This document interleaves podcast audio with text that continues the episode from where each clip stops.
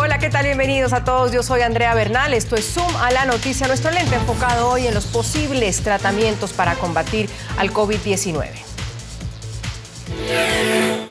Desde que la Organización Mundial de la Salud decretó pandemia el pasado marzo, nombres como la cloroquina y su derivado, la hidroxicloroquina, así como lopinavir, el dexametasón, remdesivir, invermectina, dióxido de cloro, etcétera, pues entre otros han sonado como posibles tratamientos que podrían funcionar para combatir el nuevo coronavirus. Lo han dicho médicos, lo han dicho organizaciones, hasta políticos se han lanzado a hablar de medicamentos. Pues están realizando ensayos, pruebas, estudios e incluso combinación de varios medicamentos para determinar si estos son o no efectivos. ¿Qué está pasando en términos de tratamiento? ¿Se está haciendo cosas en términos de tratamiento para combatir el COVID? La línea divisoria que yo propongo es no dar, en mi opinión, en forma masiva a la población general por los riesgos que eso conlleva.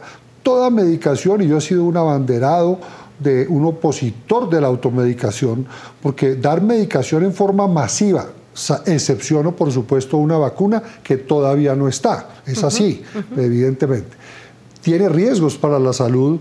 Todos los organismos son diferentes, la eliminación renal, la interacción con otros medicamentos que pudiera tener en el caso de la ivermectina, etcétera, etcétera. Estamos hablando de tratamientos para quienes ya tienen COVID, es decir, para eh, personas que ya están enfermas o tratamientos para prevenir, que también son dos cosas distintas, pero están en, la misma bolsa en todo caso. Un error que se hizo en un principio es empezar a sacar información sin tener controles, sin tener muchas cosas que teníamos allá afuera.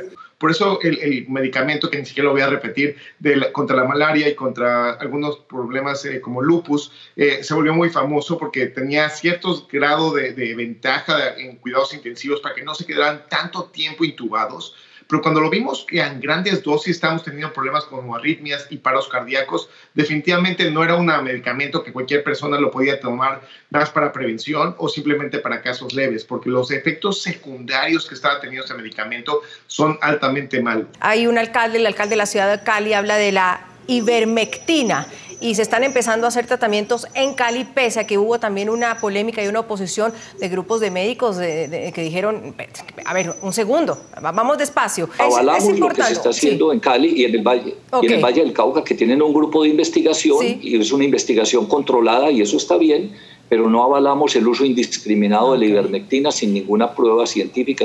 Puede escuchar más conversaciones como esta en Zoom a la noticia de lunes a viernes a las 3 de la tarde, hora de Bogotá, Lima y Quito, 4 de la tarde, hora de Caracas y de la costa este de los Estados Unidos, por NTN 24.